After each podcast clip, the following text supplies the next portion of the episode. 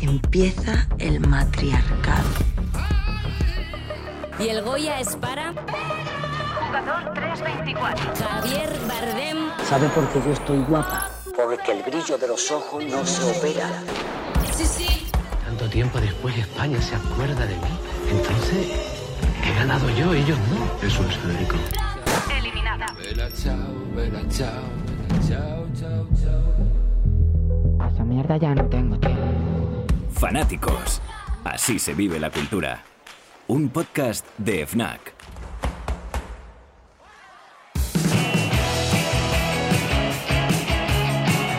Hola a todos y bienvenidos a otro episodio más de Fanáticos, el podcast de FNAC, donde hablamos de cultura con sus protagonistas. Y en el caso del episodio de hoy queremos charlar de lo importante que es tener una buena salud mental en este tipo de profesiones. Para eso tenemos con nosotros a David Álvarez, más conocido como Raiden, que tras más de 20 años de carrera musical, 100 canciones escritas, 5 libros y 6 discos publicados, es uno de los artistas más importantes de nuestro país. Hola David. Buenas, ¿qué ¿Cómo te llamo, David o Raiden? David. David. Sí. Perfecto. Sí, sí, sí. Y también tenemos con nosotros a Ferran Casas, divulgador, escritor y creador del método Bye Bye Ansiedad. Con su último libro, El cerebro de la gente feliz, alcanzó los puestos más altos de las listas de los más vendidos de Amazon. Y con su escuela Bye Bye Ansiedad ayuda a cientos de personas a aprender a gestionar este problema. Hola, Ferran, ¿cómo estás? Muy bien, gracias. Sí. Vamos a empezar con, con David. Son ya varios artistas los que han pasado por este podcast, pero tú, Raiden, eh, has sido ganador. Eso, eso me encanta porque es que yo soy muy fan de la De batalla ganar. de gallos. Ah, vale. Soy muy fan de De ganar en general. Soy muy Vale. fan de ganar, en general. Vale. No, de la batalla de gallos. Tú ganaste en 2006. Sí. Eh, yo, es que la, la agilidad mental que tenéis para hacer una batalla de gallos es algo que yo admiro profundamente. O sea, sois superhéroes para mí. Sí, pero igual que viene se pierde, ¿eh? Se pierde rápido. Eso es como, yo creo que, que se puede considerar como, como un skater. Eh, cuando dejas ya de ir a las pistas, rápidamente ya las rodillas se resienten, ya no Claro. planchan los trucos. Entonces, pues bueno, sí que, sí que es bonito eso, eso tal como fue y encima tener la suerte de eso, de que saliese bien. Pero hay, hay trucos. Es que siempre me lo pregunto. Yo, yo conozco a Scone y, a, y a veces le pregunto, digo, pero tío, tiene que haber trucos. No puede ser que seáis tan ultra rápidos en ese momento. Es que yo creo que se desarrolla eh, la agilidad mental. Eh, por ejemplo, en mi caso es como que salían las palabras y salían como burbujitas con todas las palabras que, que rimaban. Claro, y era un poco como, vale, eliges, ¿no? Eliges, tiras un lazo que es el contexto en el que lo vas a decir y cada vez va más rápido. Claro, Claro. entonces ahí cada vez eh, pues sale mejor. Sí que es cierto que antes había menos nivel que ahora. Menos mal que gané cuando había que ganar, porque ahora, cuando se abrió la fábrica, Claro. porque ahora sería imposible. Claro, pero ¿eso te pasa? O sea, tú ves ahora a, la- a los chavales de ahora y dices, hostia, ¿contra eso no se puede competir? O, Sí, o- sí, sí. No, incluso no solo contra los chavales de ahora, sino contra músicos de, de otros grupos. Por ejemplo, de, de Art de Bogotá, eh, el bajista le, le encantan las batallas y es mejor que yo. Y todo el rato, siempre que hay en un festival, me quiere retar y yo le digo que no porque me va a ganar. Claro. Entonces, Déjame en paz, ya. mejor que me tengan diosado todavía, ¿sabes? Es como, déjame en paz, no vamos a retarlo. Claro. ¿Tú coincidiste con Arcano o no? Sí, de hecho, eh, coincidí una vez en 2009 que era como una batalla de gallos de ganadores. Y encima quedé bien porque le, también gané. Entonces le gané a él, claro que según iba creciendo Arcano, iba ganando todo, era como, sí, pero yo te gané. Pero yo te he ganado, ¿eh? No, pero, pero sí, tuve la suerte y, y tuve la suerte también de coincidir con, con gente que ahora está en el top, ¿no? Como, como Scone, como Blon. Lo que pasa es que a lo mejor yo ya estaba ya de, de jurado. Mm. Claro, después empezaste a ir de jurado y, claro, tú, supongo de jurado ibas diciendo, hostia, vaya nivelito, ¿no? Menos mal que Sí. estoy de jurado ahora. Era como, ¿qué, qué impostor soy? Digo, ¿cómo voy a poner en una pizarra quién tiene que ganar? Si le- para mí ganan los dos. No, Sí. no, es espectacular. Yo, yo es que soy muy fan, o sea, yo es que, es que podríamos hacer el programa solo de Batalla de Vale. Gallos porque soy muy fan. Eh, Scone, Chuti, eh. Bennett, o sea, todos Sí, estos, sí. yo es que digo, pero ¿cómo, cómo, se, ¿cómo se hace, no? Hay algunas respuestas que digo, no, no me lo no me lo puedo creer, tío. Yo creo que todo el mundo tiene, puede tener habilidad. En mayor medida o menor medida, pero que todo el mundo puede tener esa capacidad de, de improvisar. A lo mejor no, no en lo, en lo hablado en lo rapeado, ¿no? Porque te puedes trabar, pero, pero frente a la vida, ¿no? Y me parece que es una enseñanza muy, muy buena, que da igual lo- los, factores que vengan, que, que te puedes adaptar, ¿no? Y, y capear. Oye, por cierto, estuviste este año también en el, en, bueno, has participado en el Benidorm Fest eh, para ir a Eurovisión. ¿Te, te hubiera hecho ilusión ir a Eurovisión? Fíjate que, no sé por qué, eh, prejuicios, pero nunca hubiera pensado en ti para Eurovisión. Pues, pues mira, me, me parece muy guay que, que hayas empezado también con lo de la batalla porque lo, lo busqué como muchas semejanzas entre cómo me sentía cuando, cuando fui a participar en la batalla de gallos a cómo fui cuando fui a Benidorm. Lo que pasa es que en batalla de gallos era como un hobby y en el Benidorm era por mi trabajo, que es hacer canciones. Claro. Entonces era igual, era igual. A mí me encanta festivales de, de la canción como hay en Italia, con San Remo y en el momento que se quería rescatar este Benidorm Fest, que era como un San Remo a la española, pues dije, mira, yo quiero estar. Y casi, casi representa a Españita, ¿eh? Sí, sí, por eso, por eso casi digo pasan que, ojo. ¿eh? Y, con, y con toda la que se ha liado con Chanel y tal, o sea, joder, ha sido Sí, un pero- año intenso. Sí, pero al final luego, luego cuando empezó, en el momento que empezó Eurovisión, creo que todo el mundo se dio cuenta que quien tenía que estar era ella. Ujú. Encima que parecía el festival de la balada y llega ella ahí rompiendo caderas, no se confundan y, y toda la gente loca. Y, y creo que si no hubiese sido el contexto histórico en el que estamos, hubiese ganado España. Ujú. Sí, la verdad es que sí, o sea, eh, quedó tercera, pero vamos, yo nunca he visto eh, que hayamos estado más cerca de ganar, ¿no? Sí. Con, con todos los fans europeos apoyando, eso no, no había pasado nunca, ¿no? Y, y me gusta porque también, como siempre se dice, es todo política, se vota al vecino, y dices, bueno, cuando se hace bien, tampoco es tan política, ¿no? No, creo que, creo que es el ejemplo. Creo que es el ejemplo y bueno, si no hubiese como este conflicto que, que hay, pues hubiese ganado. De hecho, cuando ves de, de reproducciones y de todo, Mm. la, la actuación que más llama la atención es la de ella. Sí, sí, totalmente.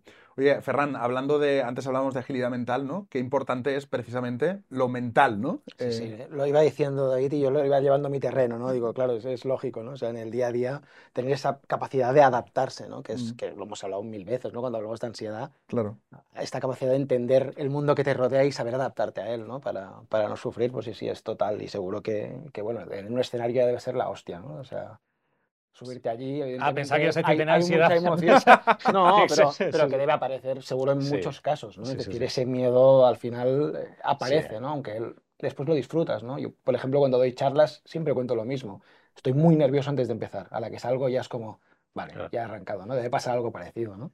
Sí, es más de, de- le quitas la edad a- al ansia, ¿no? Y te queda eso, te queda como que sales como, como un cabestro, ¿no? Que te quieren soltar y, y que es eh, intentar hacer lo mejor que sabes y, Claro. y eso. Claro, lo importante es que no te anule, ¿no? Porque al final la, la ansiedad, yo creo que hay un punto en el que es buena, eh, eh, te mueve, ¿no? El nervio que te mueve, que te hace dedicarte a esto al final, ¿no? A enfrentarte a ese público, pero que no te anule, que no sea justo lo que haga, no puedo salir porque tengo demasiada ansiedad, ¿no? Es que hablamos muy mal de la ansiedad. O sea, la tenemos ahí en el punto de mira y decimos, esto es terrible y tal, pero al final siempre tenemos que entender que forma parte de nosotros y sobrevivimos gracias a tener ansiedad.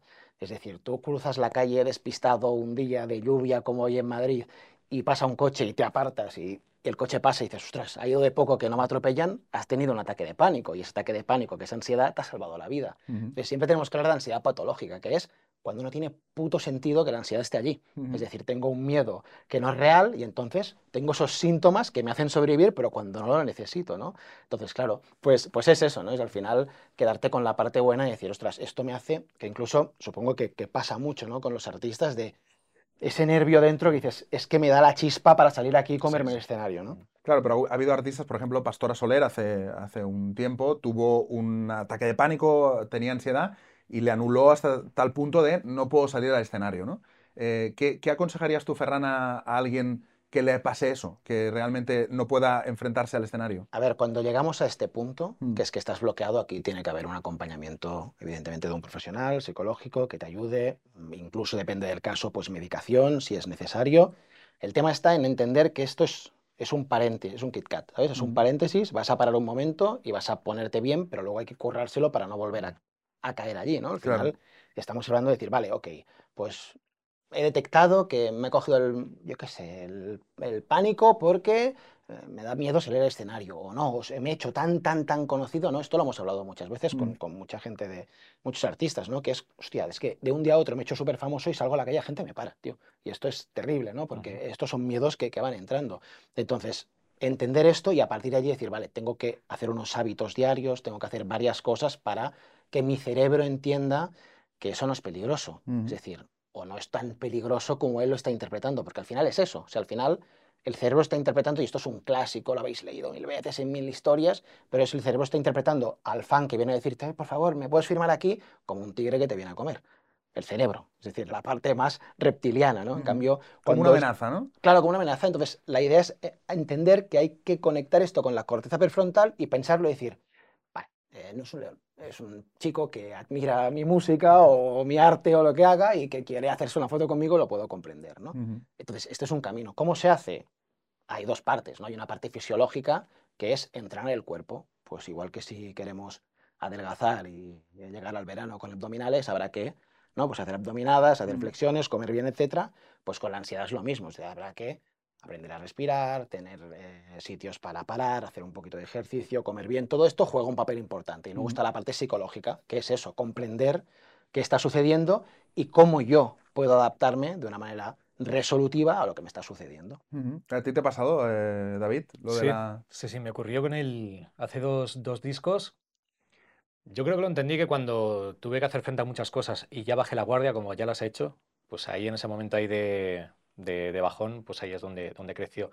Y me pilló en el estudio, y me pilló en el estudio con ataques de ansiedad, era como eh, agrupado sobre mí mismo, eh, su- sudor frío en el nacimiento del pelo, las orejas ardiendo, eh, quería que todo el mundo estuviese lejos pero a la vista, apoyado en la pared para, para tener la sensación de verticalidad y todo esto. Me acuerdo que justo estaba colaborando con Iván Ferreiro. Y no, con Iván Ferreiro no, eso fue el día siguiente con, con Rufus T. Y, luego me despedí yo después de grabar con ellos ahí en el coche con gafas de sol y era como, eh, se me veía como sonriendo, pero yo estaba co- con golpes de sangre llorando ahí de, de solo quiero llegar a mi casa y era como horrible, horrible. Encima luego después, para celebrar que había terminado el disco, fui a ver que me habían invitado Vetusta Morla para ver un concierto suyo, Ujú. el que hicieron en la Caja Mágica, creo Sí, que era sí, sí. 40.000 personas. Sí, Mira, sí, sí. Fantástico. Y claro, Pa- y para tener ansiedad, el mejor sitio. El sitio adecuado, ¿eh? Claro, empezaron a pedir fotos y demás y, y bien, digo, ah, vale, bueno, pues sería un, un episodio esto.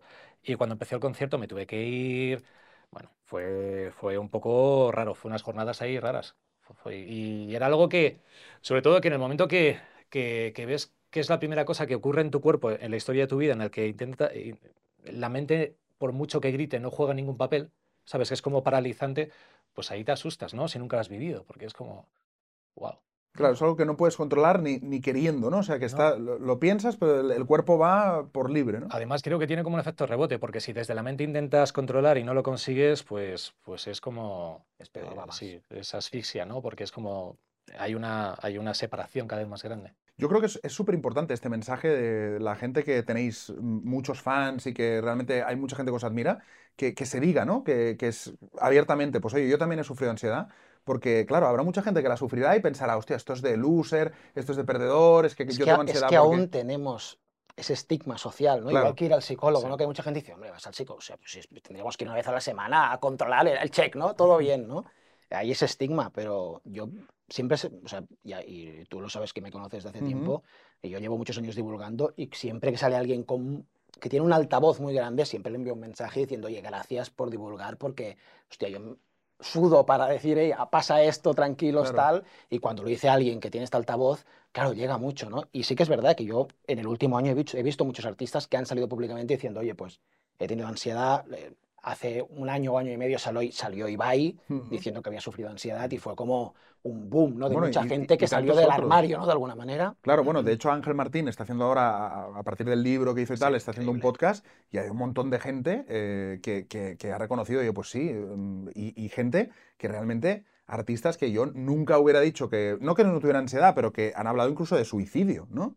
Y dices, hostia, es que claro, Sí. ahí detrás Ah. hay un mundo que no vemos y que muchas veces Sí. afecta sobre todo a personas que os ponéis delante de un escenario con 40.000 personas y, al- y a los 10 minutos estáis solos en casa. Que supongo que ese contraste debe ser la hostia. Sí, pero a mí es una cosa que me encanta. Y yo creo que lo bueno de, de- de hacer rap y tener un nombre, yo lo, lo llamo siempre nombre de Pokémon, es que cuando subes al escenario eres una persona y cuando bajas, pues ya está. Yo me acuerdo de cuando tocamos en el Wizzing con todo lleno y tal, tal, tal. Luego por la noche, a las 2 de la mañana, tomándome un, un colacao con mi novia y era como, qué movida, ¿no? Claro, Qué es movida. que... Y ahí te bajo la banda, qué movida lo que acaba de pasar.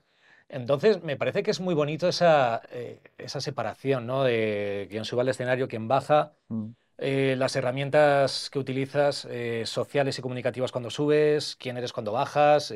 creo que todo comprende las aristas, ¿no? de, de lo que conforma tu persona. Y sí que es cierto que si, que si no estás, eh, no estás focalizado, ¿no? en, alineado, pues, pues se pueden generar como, como picos raros, ¿no? Que luego al final terminas diciendo quién soy. Claro, quizá, quizá el problema es que cuando estás abajo creas que eres el de arriba y cuando estás arriba creas que eres el de abajo, ¿no? Hay que tenerlos muy bien Y, y colocados. que arriba hay un, hay un feedback, que hay un, subid- un subidón de dopamina que, vamos, te excitas tal que cuando bajas tienes que entender que, que eso no es el día a día y que tampoco tu cuerpo podría permitir todo el rato estar ahí como pap. Entonces, creo que hay que, hay que, asimilar eso y creo que eso es una- un proceso que también es un poco como quitar una tirita que lleva muchos días, ¿no? En, cualquier persona que se dedica al mundo de las artes escénicas. Claro, tú has dicho, tú dijiste una vez, eh, desde la inseguridad se crece mucho, ¿no? Hmm. Eh, mm, claro, o sea, eh, ¿tú diferencias mucho entre Raiden, personaje, sube al escenario, se encuentra con un fana, David, estoy en mi casa con mi novia, tranquilo? Es- Es que es raro porque en el momento que gané la batalla de gallos, pues hubo un pequeño boom y tenía mucho miedo de que, de que el personaje se comiese a la persona. Y era algo que yo tenía muy... Esto no puede pasar jamás. Em, y ahora es al revés, creo que la persona se ha comido el personaje. Es decir, que, que yo soy una persona ambivertido, pero cuando subo es como, hey, y cuando salgo es como, hey. Entonces, pues, pues bueno, es- eh, sí que me sirve para mostrar ese, esa energía llana, que a lo mejor de comunicar cuando estoy sobre un escenario sí que tengo como mucha hechura, pero, pero al final sigo siendo David y eso me encanta. Ese proceso me encanta porque, porque he visto esa fagocitación en, compañeros y compañeras de trabajo y, y es algo que es... Da pena, da pena y, da pena por, por- porque creo que se pierden, se pierden de lo que debería ser eh, su trabajo, que es un accidente, que como viene se puede ir. Claro, pero es curioso desde el punto de vista de, de la cultura, ¿no? Mirándolo fríamente como, como cultura, porque ha cambiado mucho, porque tú piensas en artistas como, yo qué sé, como, y, y voy a poner un ejemplo que no acabó muy bien, pero Michael Jackson, o- y claro, no conocíamos tampoco tanto su vida privada, o sea, uno conocía al artista como el superhéroe, ¿no? El, el artista que me, que me enseña su arte y después Sí. por detrás, y, y ahora, em, digamos, la, la tónica de este, un poco de este siglo XXI con todo el tema de la salud mental y tal, es enseñar mucho también la vida privada en las redes, pero también como de decir, no, no, que yo también tengo problemas de salud mental, o, y no, no sé hasta, hasta qué punto eso le hace un favor o no a la cultura, o sea, como cultura, ¿no? Lo de separar la obra del artista, ¿no? Yo No- sé. Ferran, Yo ¿qué- creo qué que opinas sí. de Yo- eso? Yo, creo que le hace un favor y además es que al final eh, es algo que, es decir, yo puedo admirar a un artista, pero ahora que conozco a David le admiraré más, porque diré, hostia, pues es un buen tío, un tío normal, no, no- ¿sabes? Ya está. O sea, es decir, aparte de escuchar su música, ¿no? Al final, eh, yo creo que, que juega muy a favor, muy a favor y además eh, me parece súper interesante a nivel, en, en su caso, que, que lo has contado, ¿no? Este, tener muy claro quién es Raiden, quién es. David, ¿no? Eh, pero pero súper interesante en cuanto a salud mental. Es decir, eso significa que tiene una salud mental eh, buenísima. Es Claro, pero, decir, pero, pero tiene ¿creéis que claro. público, el público que va a ver a Coldplay y ve ahí a Chris Martin encima del escenario, realmente quiere saber cómo Yo- es Chris Martin? Yo ¿O creo quiere que escuchar? sí. Yo creo que sí. O sea, el que lo quiere saber, sí. Si él quiere mostrarse, es al final empatizas, porque tú empatizas con gente que es parecida a ti. Y al final, cuando dices, ah, pues es un- una persona normal, igual que yo. Claro, pero ¿no? que se sube a un escenario y- Bueno, y, le vas a ver, no es una su- persona normal. Porque su ¿no? trabajo es ese, al Sí, final sí es, que, es sí hacer que es cierto que, que creo que a nivel de, de divos, divas, de grandes figuras, ¿no? Tal, tiene que haber como cierta opacidad. Que no es lo mismo en la, en la parte noble de la tabla, que los, los que son grandes cabezas de cartel, que parece que cuanto más histriónicos, más opacos, más no sé qué, ahí sí que generan devoción y curiosamente generan más identificación con su forma, pero desde la opacidad y no se sabe qué, sino lo que proyectan, ¿no? Claro, lo que ves. Entonces es raro, es raro. En mi caso a mí me gusta utilizar, por ejemplo, las redes sociales como, como una programación de lo que quiero emitir a la gente que me sigue. Que no es, una, no es mi día a día, pero bueno, si yo quiero compartir esto o esto, esto, esto, pues me parece muy interesante, muy interesante hacerlo, pero desde, desde el lugar privilegiado que estoy, que no es eh, eh, líder de invierno, pero tampoco estoy en el descenso, estoy en la parte de la UEFA, ¿no? Entonces ahí, pues ahí guay porque me permite luego eso, tener esa, esa cercanía y no mostrar eh, lejos, porque es una cosa que no me gustaría, ¿no? Mostrar que, me, que, me, que el público me notase distante. ¿Cómo, cómo te llevas con las redes sociales? Precisamente hablando de redes, ¿cómo, mm, aparte de, de cómo las gestionas, pero te, te producen eh, ansiedad? ¿Tienes, ¿Te sientes la obligación de publicar cosas? ¿Publicas, digamos, o a lo mejor me dices, tengo un community manager, ni siquiera las llevo yo? O sea, ¿cómo, cómo es tu relación con las redes?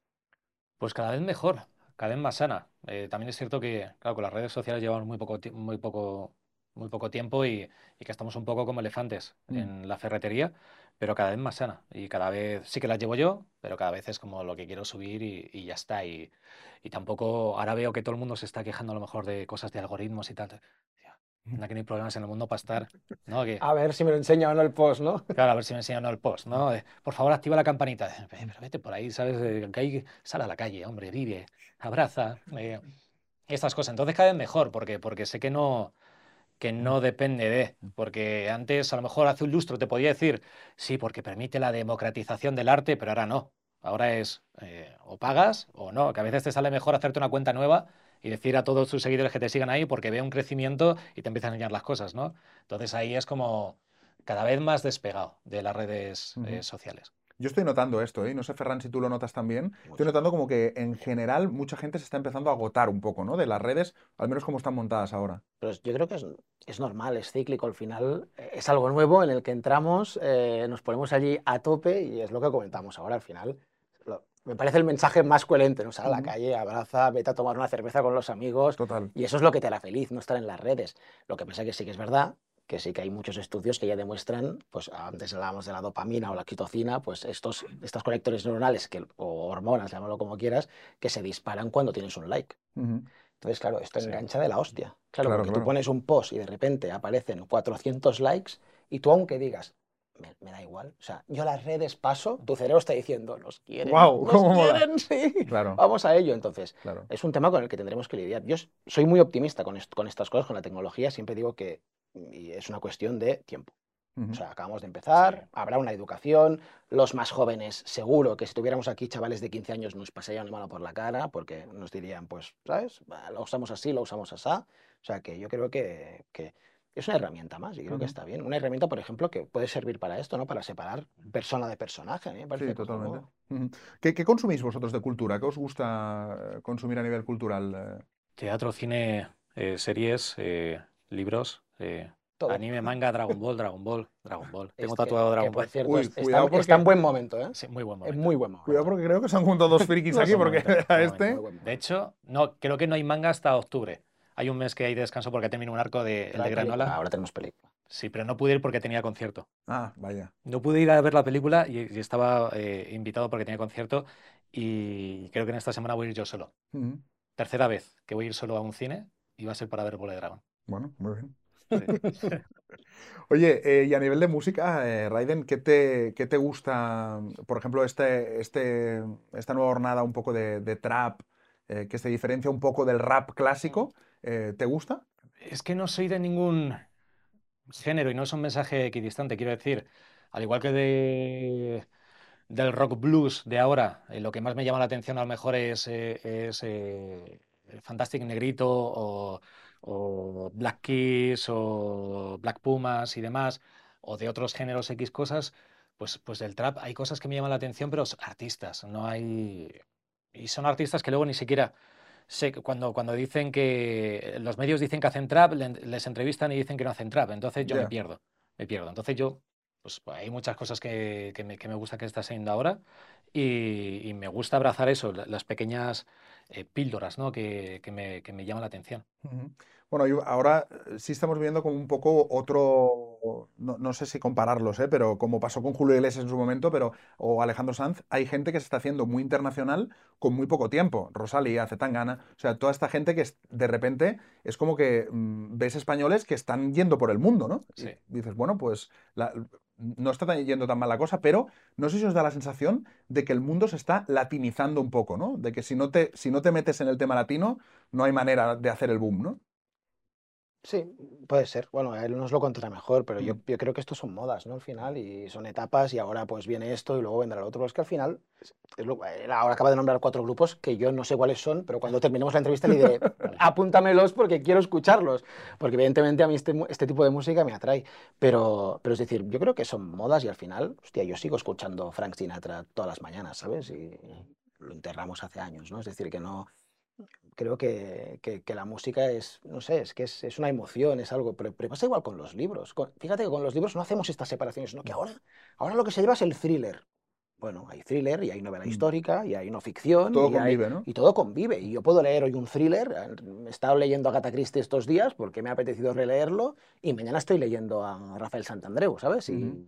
Una cosa no lleva a la otra, o sea que Mm. yo creo que en realidad el público está más abierto, que es, es más, ¿no? A lo mejor es más algo de marketing, ¿no? Todo esto. No, y también de, de momento histórico. Eh, por ejemplo, los Beatles consiguieron llegar a Estados Unidos por, porque mataron a JFK y eh, mataron a Kennedy y, y- y estaba la gente deprimida y necesitaban un revulsivo y llegaron ahí y todo esto. Eh, acabamos de estar encerrados en nuestras casas, no solo en España, también a nivel mundial. La gente quiere salir y quiere celebración.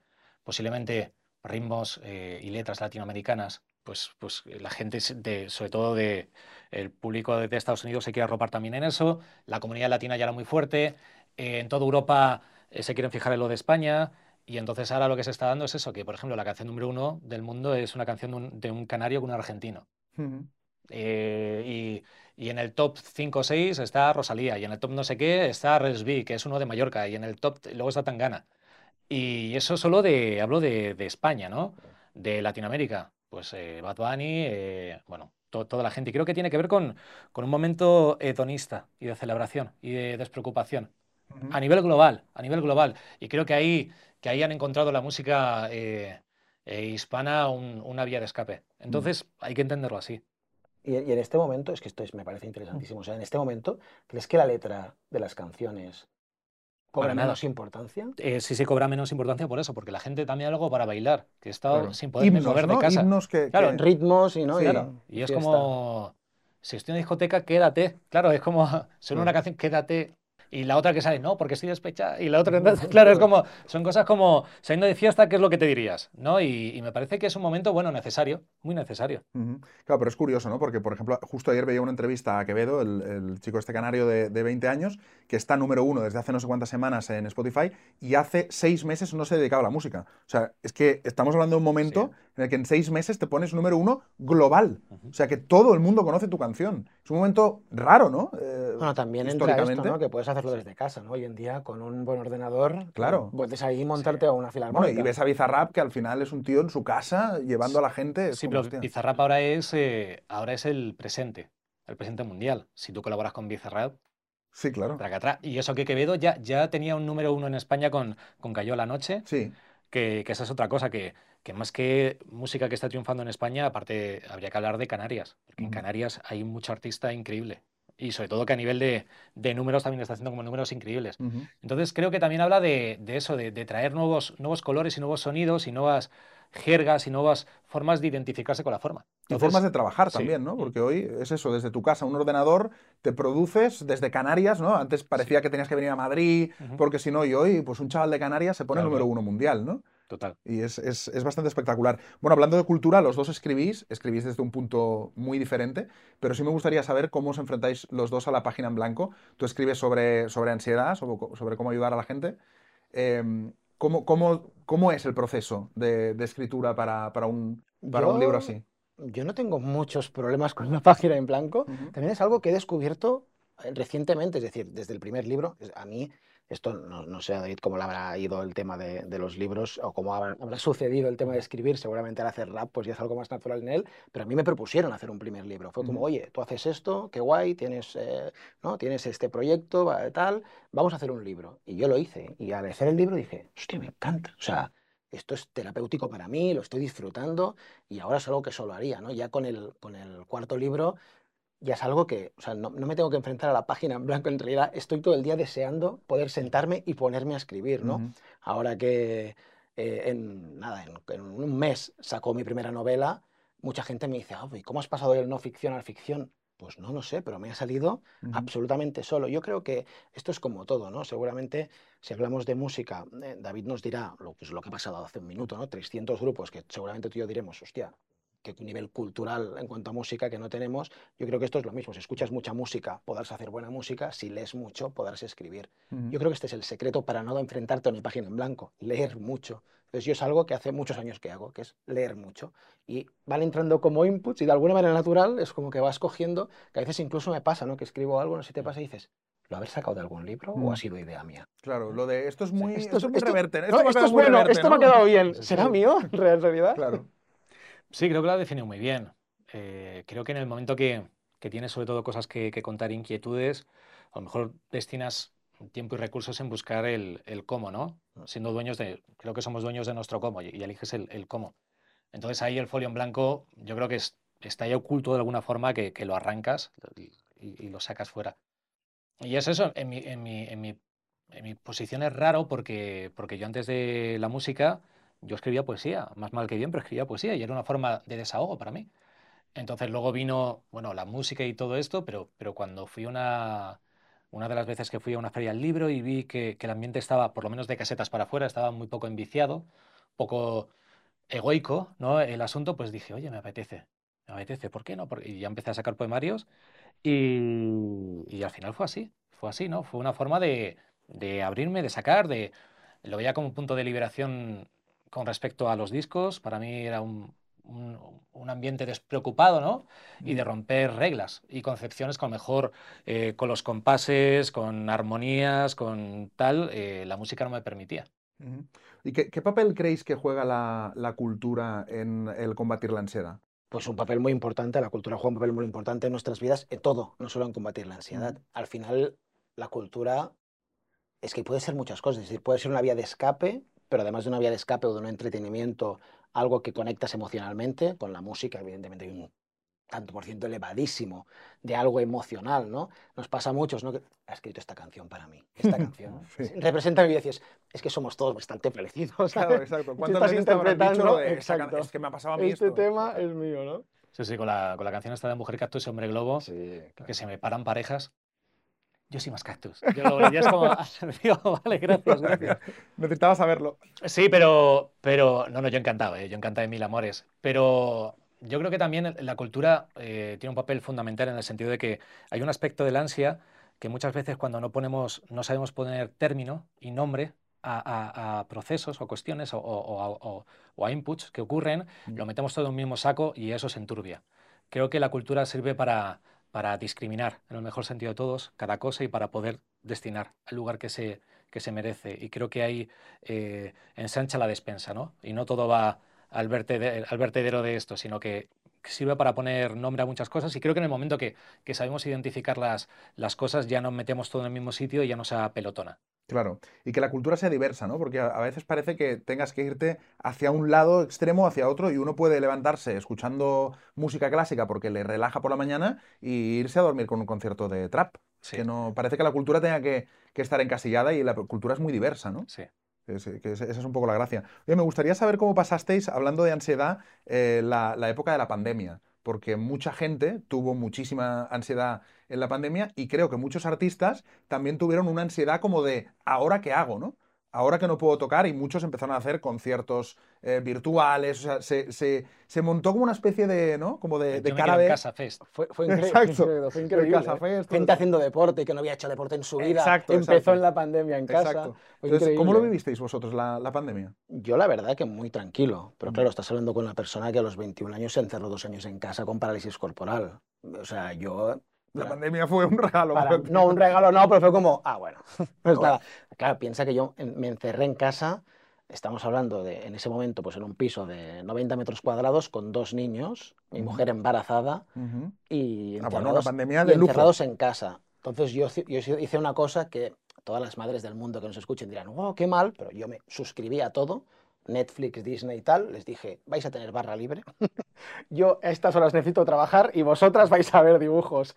Pero lo llevamos muy bien, la verdad que yo lo llevé muy bien. En realidad, eh, mi segundo libro, El pequeño libro de la ansiedad, lo escribí en pandemia porque me llamó la editorial en ese momento y me dijo, queremos hacer unos libros para pandemia que van a salir en ebook, bueno, lo de siempre, ¿no? Sí. Canciones en casa, libros en casa, y me dijeron, tienes seis días para escribir el libro. Ah, muy bien. Y yo escribí el libro en seis días en pandemia, o sea, pero todo el día hice un poco de trampas, cogí los niños, los llevé a casa de mi madre, así como de, ¿sabes? De escondidas, dije, te los vas a quedar seis días. Y, y la verdad que yo lo viví bien. También en sí hice un trabajo bastante bueno con todo el equipo, porque claro, nosotros abríamos, por ejemplo, un, un programa Bye Ansiedad para ayudar a, a quien lo necesitara una vez al año. Y en pandemia abrimos, yo creo que tres ediciones al trimestre o al mes, una al mes, o, o sea, fue algo muy bestia. Eh, entonces, bueno, también estuve muy distraído, pues, ¿no? Intentando calmar los ánimos con todo el mundo. Claro, hubo sectores que a la pandemia le fueron bien, por decirlo de alguna forma, ¿no? Sí, Porque al claro. final sí, es verdad que evidentemente sí. murió mucha gente y fue un, un desastre, pero hubo sectores que profesionalmente se, se beneficiaron de la pandemia. ¿Tú cómo la viviste, David? Por un lado bien, por otro lado regular. eh, porque era como, yo siempre diré que, bueno, este año ya lo he superado, pero por aquel entonces yo vi eh, el año pasado como mi mejor peor año, ¿no? Porque Ujú. por fuera todo el mundo estaba, la cosa como estaba, también a nivel sanitario. También a nivel de, de gira yo no podía girar y sobre todo los más damnificados era todo el equipo técnico, ¿no? Ujú. que, que llevaba, porque yo a lo mejor tengo otras fuentes de recursos. Pero bueno, es que creo que la pandemia también sirvió para que mucha gente se enfrentase consigo misma es fuerte decirlo, pero hay mucha gente que se dio cuenta que no se aguanta. En mi caso, me di cuenta que me sobrellevaba, que tenía camadería con, conmigo mismo y fue una experiencia muy, muy positiva. Lo que pasa es que luego, ah, yo soy una persona que le encanta leer en la terraza y luego veías a los francotiradores y francotiradoras de, de, de, de observar quién paseaba al perro tres veces, gritos de la peña de... Eso fue muy Claro, fuerte, ¿eh? Fue Claro, y era como, ¿qué estoy viviendo? ¿no? Y te dabas cuenta que estás viviendo una cosa como, como especial, pero yo lo llevé bien. Claro, es que sacó como lo, lo mejor y lo peor, ¿no? Había por un lado los aplausos a los sanitarios, pero por otro eso, la policía, esta moral, que... Sí, sí, sí. Entonces, era como ver lo mejor y lo peor del ser humano en... en- Claro, era como los aplausos, luego la gente sacando ahí las ollas, de no sé qué fuera, tal. Pero yo me acuerdo el, el primer abrazo que di a alguien que no era mi hijo, eh, que era como, wow, te das cuenta, ¿no? De, de- de lo que hablamos antes de redes sociales, que eso, eso no se puede comparar con nada, ¿no? El, el- el- la verdadera, el verdadero piel con piel.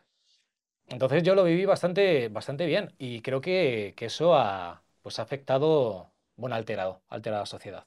Creo que ahora la gente busca eh, ya no salir mejor ni peor, sino ahora duda de, de todo y de todos los conceptos, ¿no? Y busca redefinir su propio, su propia forma de vida. Ujú, Totalmente, yo creo que que nos cambió a todos muchísimo, ¿no? La, la forma de ver la vida. Yo me acuerdo, yo no sé cómo sería tu reencuentro en los escenarios, pero yo, recuerdo un concierto de Love of Lesbian que fui a ver justo después, que estábamos todos con mascarilla, todos sentados, y claro, decían, decía Santi Balmes, decía, hostia, es que parece que esté en un congreso de, de cirujanos, esto es, es horrible, tocar así, ¿no? ¿Cómo, cómo fue el reencuentro? Porque supongo que tú también tuviste parte de mascarillas Sí, y sí, todo esto, ¿no? tuve y sentado. Y Porque, sentado, porque ahí eh, Guatemala, Guatepeor, ¿no? Es como eh, sentado con mascarilla y luego de pie con mascarilla. Pero hay mucha gente, claro, yo me di cuenta de una cosa y ya, ya llegó a mí el concepto sonrisa de Duchenne, ¿no? Que es cuando tú sonríes de verdad, que te salen las patillas de gallo, todo esto guay, pero si no sonríes de verdad, solo veías a, a- a miles de personas con mascarilla juzgándote con la mirada. Y no llegaba la voz que coreaban ellos, era como, les está gustando, me están enjuiciando, ¿qué pasa aquí? Claro, no porque- veías si cantaban. no, no, no, que estaban como eh, con la, tapado y como mirando y como no había es- expresividad en, lo- el- el- expresividad en los ojos. Entonces era como muy raro. Era como acostumbrarte a una cosa muy rara. Que no tiene, que claro, que yo creo que la- yo creo que los conciertos son puntos de encuentro, ¿no? Y es conectar con el público. Si ves que te están mirando callados, como autómatas, es como Quietos. ¿no? ¿qué está pasando aquí? Respirando solo para adelante, ¿no? Sí, sí, sí. Claro, claro, tuvo que ser, Tremendo. eh, desde el escenario se tuvo que vivir Una experiencia rarísimo. más, de experiencia más. Sí. Bueno, oye, pues nada, eh, gracias a los dos por haber charlado un ratito de, de cultura y, y sobre todo de, de- de ansiedad y de cómo, de cómo combatirla. Eh, un placer eh, Gracias. conoceros y que hayáis venido. Ferran, eh, a ti ya te conocía, gracias. Muchas gracias. Y David y Raiden, a los dos, muchas gracias por venir Gracias, gracias. y que, que siga yendo también como hasta ahora. Gracias. Un abrazo. De aquí a final de mes van a desfilar por la actividad cultural de FNAC Marwan, las gallegas Tanchugueiras, Putos Modernos, Elena Rubio o César Pérez Gellida. Firmas de discos potentes y presentaciones de libros más que atractivas en Valencia, Barcelona y Madrid. Puedes consultar todos los eventos en culturafnac.es o mediante las agendas físicas en tiendas FNAC.